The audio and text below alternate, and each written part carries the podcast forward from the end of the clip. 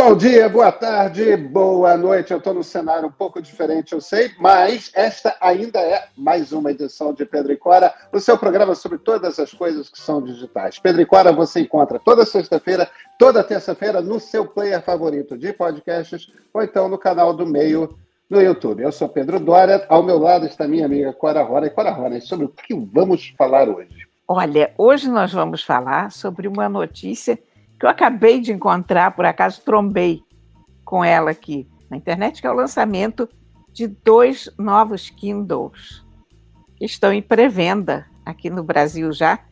A Amazon vai fazer um evento na semana que vem uh, sobre Alexa e tem a impressão que ela vai falar sobre esses Kindles também. Mas novos Kindles. É isso aí. Novos Kindles. E você? Você lê livros eletrônicos? Você é daqueles que ainda acham que o livro vai acabar? Todos são assuntos para esta edição. Vem com a gente.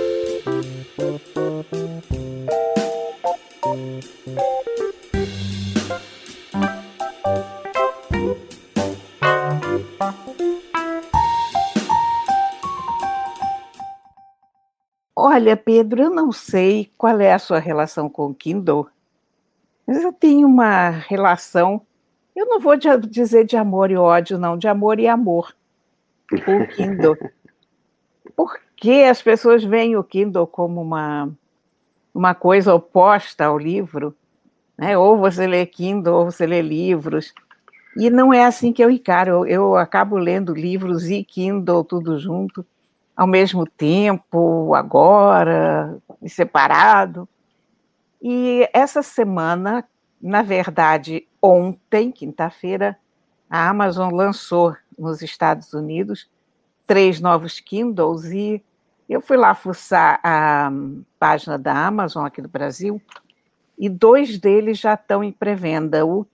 Eles são um um Kindle chamado Signature Edition, é um Paperwhite um, com 32 GB de RAM e com wireless charging, que carrega só, sem, sem fio. fio, isso é muito bom.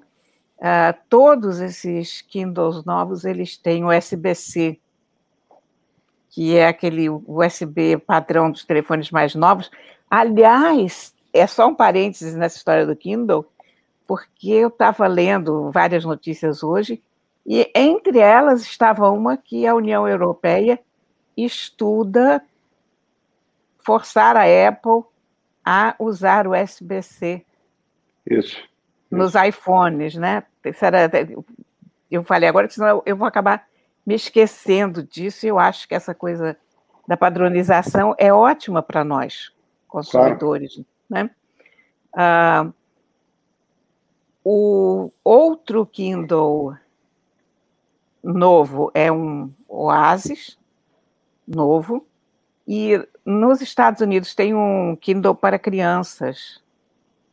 Mas aqui no Brasil eu não, não me lembro de ter visto Kindle para crianças em nenhum momento.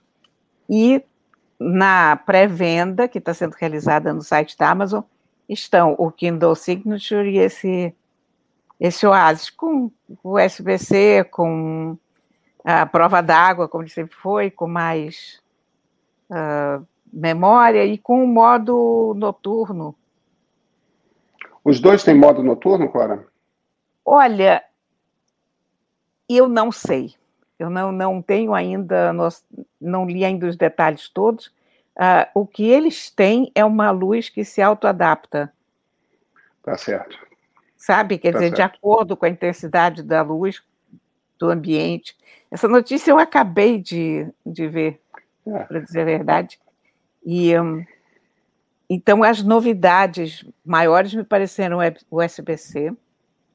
Uh, o, o, carregamento sem fio. O carregamento sem fio, o, a memória maior do que a gente tinha até agora, porque você você continua tendo o Kindle Paperwhite de 8 GB, mas esse passa a ter 32, né? É uma diferença grande. Que é uma diferença grande mesmo para livro, porque livro a gente sabe ocupa muito pouco espaço, né? Pois é.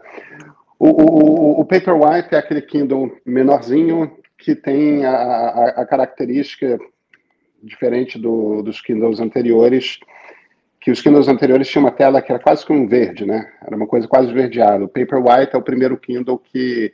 A tela é branca, é o que remete a, a coisa dos livros mesmo. E, e, e, o Oasis, a principal característica dele é que, além de ser maior do que o Paperwhite, é que você pode ler na banheira sem ter medo de fritar o seu aparelho, né?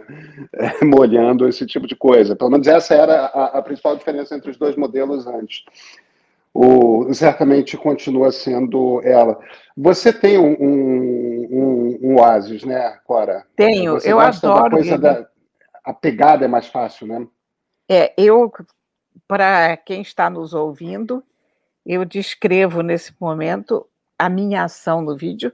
Eu peguei o meu Oasis velho de guerra, coitado, que está todo arranhado, detonado, a capinha dele está uma vergonha. Já tem que ser trocada. Mas o que eu adoro no Oasis, eu gosto de várias coisas. Nele, eu acho que a tela dele é ótima. Uh, eu adoro os botões.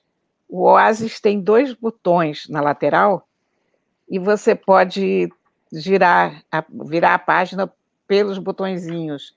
Você vai dizer, esse é o supra-sumo da preguiça, né? Quando você está deitada lendo, essa pegadinha que ele tem é ótima. Essa, essa, ele tem uma lateral um pouquinho mais alta do que o, o resto do aparelho, então ele te dá uma espécie de gripezinho é, no aparelho. É uma pegada mesmo, né? você pega. É uma pegada, né? Fácil.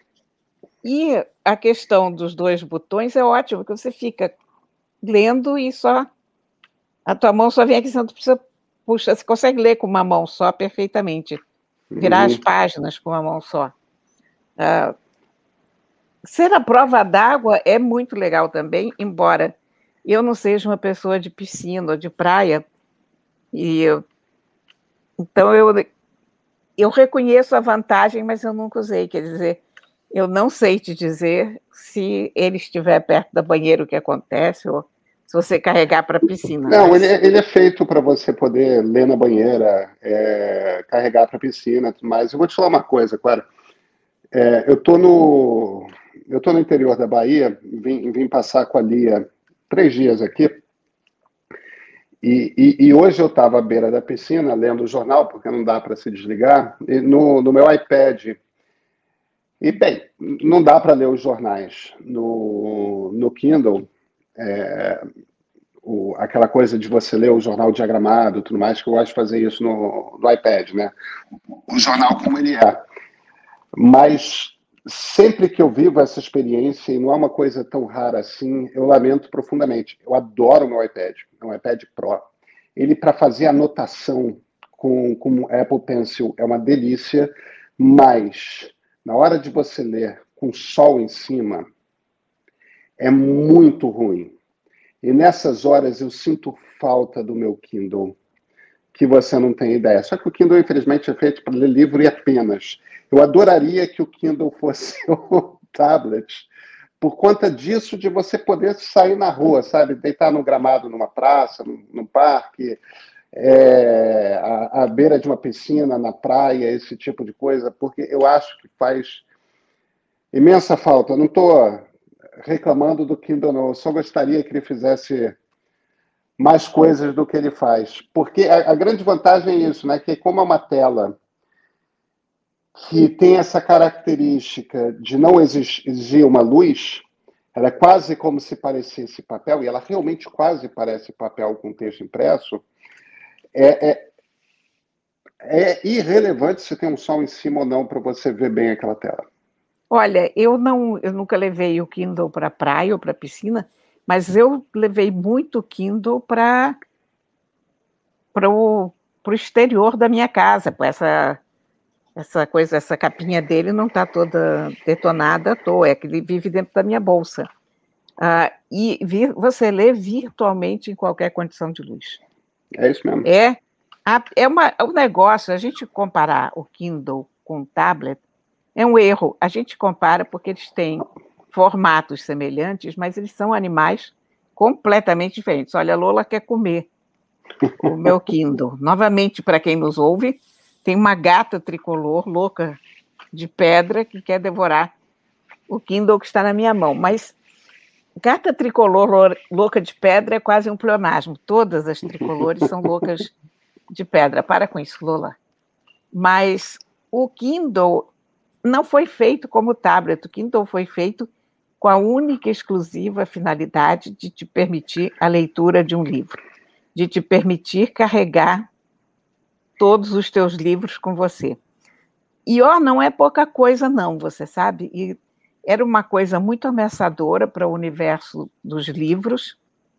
Ah, quando se começou a falar em, naquela época, livro eletrônico, é tão esquisito, né, a gente pensar que e-book vem disso, né, que essa palavra é, eletrônico, what, que, que, coisa bizarra, um livro eletrônico.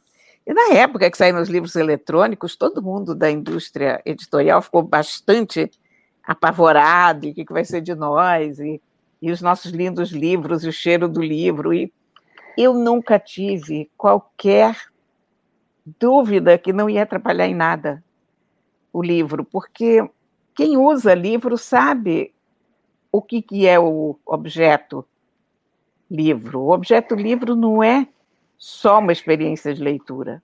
O objeto então, deixa livro. Fazer, deixa eu te fazer uma pergunta. Quando que você compra um livro no Kindle e quando que você compra um livro físico? Como é que, como é, que é essa sua decisão?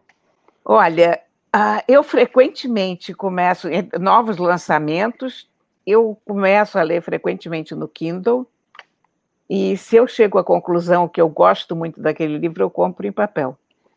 Eu não Entendi. gosto de ter as minhas referências, os livros que me acompanham dentro do Kindle, porque eu acho que a convivência com o livro vai além da leitura, sabe? Eu acho que você ter o livro ao teu lado na estante é fundamental, porque às vezes você vai passando, vê aquela lombada, e ela te remete a um monte de ideias e de conexões que o Kindle não te oferece. Ah, então, com lançamentos um pouco assim. Ah, em geral, quando eu leio policiais, eu leio no Kindle.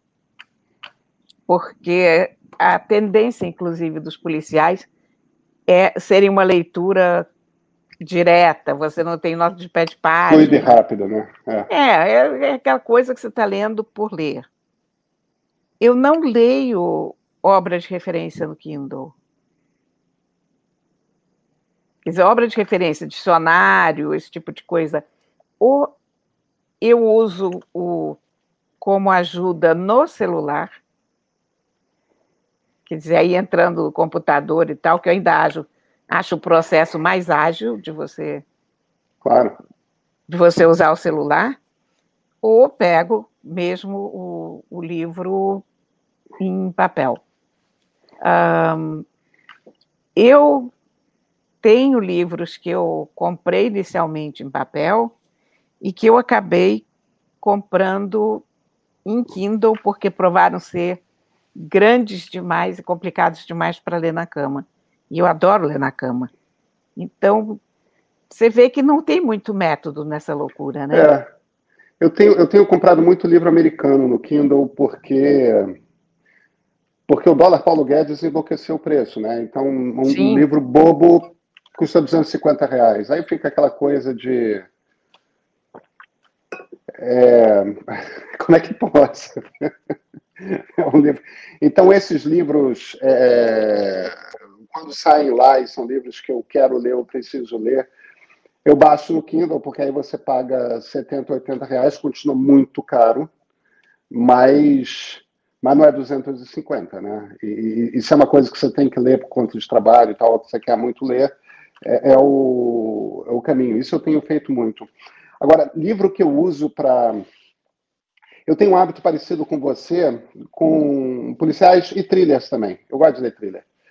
E é a mesma coisa, o mesmo raciocínio. Isso eu não compro mais em papel. Eu, eu vou direto para o Kindle. É, é, quase como se fosse uma leitura para esvaziar a cabeça. É, uma exatamente. leitura de metade de um dia para você dar uma descansada, para você se distrair.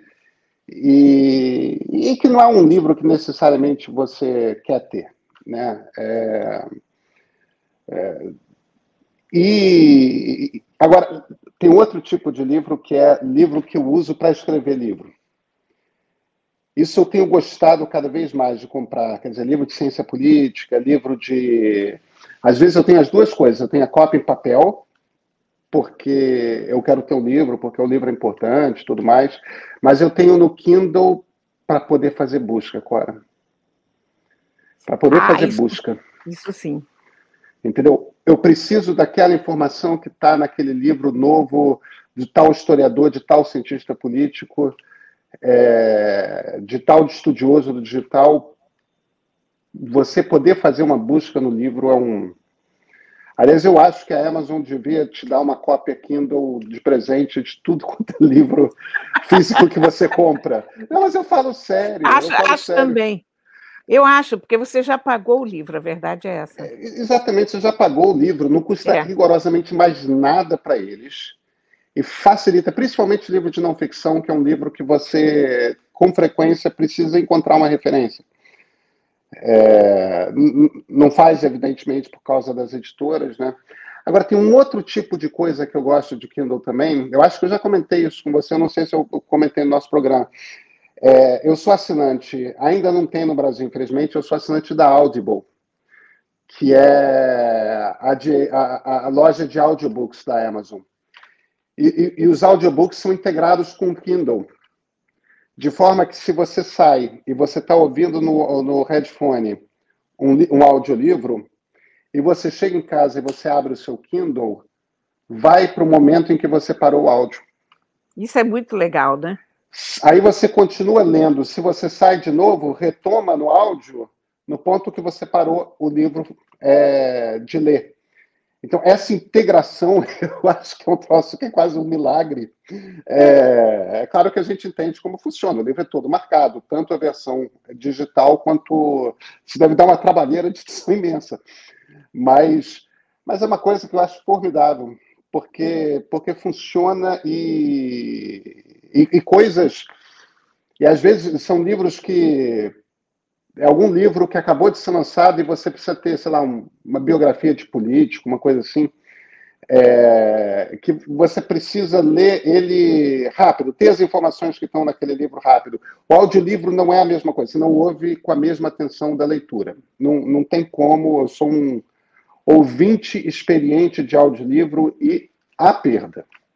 A perda. Eu acho, eu acho que o, o audiolivro é uma é um pouco como um livro policial. É, uma, é isso. É, é uma isso. coisa, é, é, é, um formato muito bom para romances, para best-sellers, para um policial que você essencialmente ouve enquanto você vai caminhar ou no trânsito, mas ele não, ele não substitui a leitura, seja a leitura no Kindle. É, ou... mas mas quando você precisa escrever um artigo sobre um livro que acabou de ler, e você precisa aproveitar o tempo que você está indo ao supermercado para comprar alguma coisa. Sim, e, pois é, e, quando você está tá no meio, né? Da...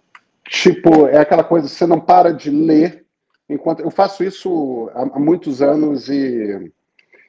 E fico feliz que o mercado de audiolivro no Brasil esteja começando a crescer, porque isso vai ajudar também para os livros brasileiros. O problema é que você ainda não tem essa integração. Aí fica mais complexo.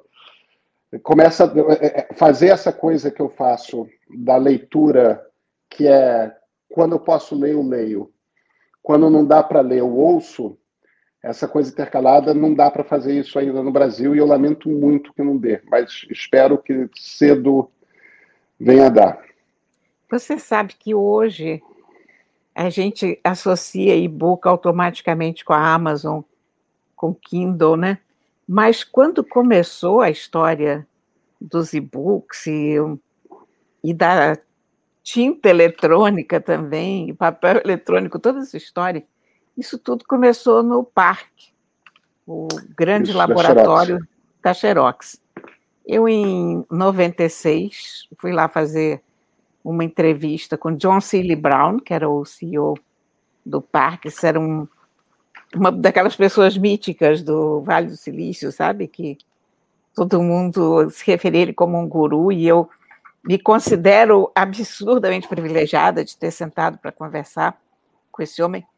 Mas, quando eu fui conversar com John C. Brown, quando fui fazer uma entrevista, É claro que a minha preocupação era exatamente aquele pânico que todos nós tínhamos do e-book, o que ia ser dos livros e tal. Como eu disse, eu não tinha muito esse pânico, mas eu ganhei de presente, to toda a entrevista começou com John C. Brown me dando um presente. E esse presente era um livro impresso, está aqui na minha mão, e que se chama The Future of the Book O Futuro do Livro, do Jeffrey Nunberg, com a apresentação do Humberto Eco. É uma edição da Universidade da Califórnia. E todo este livro, todas as quantas páginas dele, 250 páginas desse livro, se uh, se encarregam de te provar que o livro não vai acabar. Quer dizer, o ponto dele é livros como livros continuarão existindo o tempo enquanto houver leitores haverá livros. É claro, e, e haverá leitores. Eu, eu, não consigo imaginar. É, olha, Gutenberg é o que final do século XV.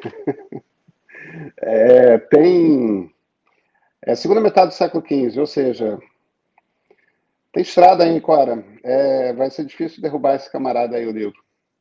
Mas sabe, sabe o que, que é, Pedrinho? É que eu acho que as pessoas que mais temem. Hoje já nem é uma postura, as pessoas hoje já não temem o fim do livro. Quer dizer, hoje. Eu acho que hoje a ideia de que as formas se complementam, o e-book complementa o livro, já está bastante consolidada. Eu acho que ninguém se preocupa mais com o fim do livro físico, livro de papel, porque a experiência do livro vai, como eu falei antes, ela vai além da leitura. Ah, quando eu entro na minha biblioteca, por exemplo, eu tenho ideias só de olhar para os livros. Claro.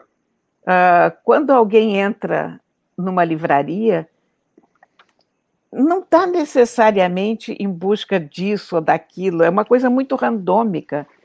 Você anda entre aqueles livros, você folheia, você não consegue fazer isso no mundo digital, por mais que, que o algoritmo da Amazon te apresente livros que você gostaria de ler, mas a, a beleza da livraria é que você encontra livros que você não sequer sabe que existe, que você não acha que gostaria de ler e de repente você topa com aquele livro e lê. Então, esse elemento randômico da leitura, que dá tantos bons momentos para todos nós, esse elemento não é capturável pelo mundo digital. Então, vai continuar. Ah, e é uma coisa curiosa que eu vejo cada vez mais jovens fazendo canais de livro no YouTube. É, no Instagram tem muito também. É, então, e eles se pegam muito aos detalhes físicos do livro. A capa, se a capa é dura, se a capa não é dura, se ele tem uma, uma pintura na lombada ou, ou aqui no, no corte, enfim.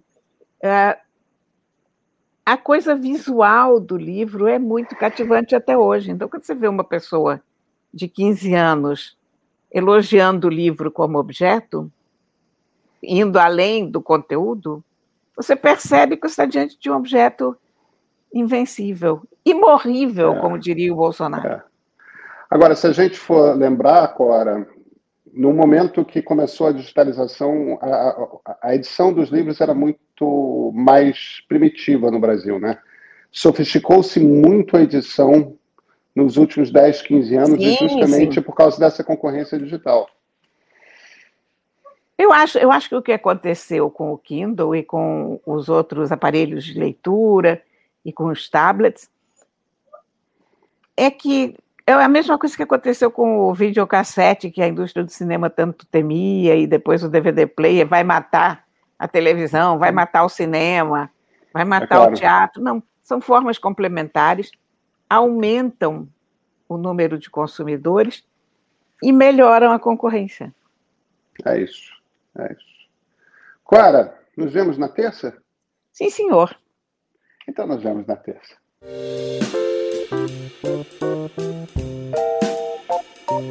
Thank you.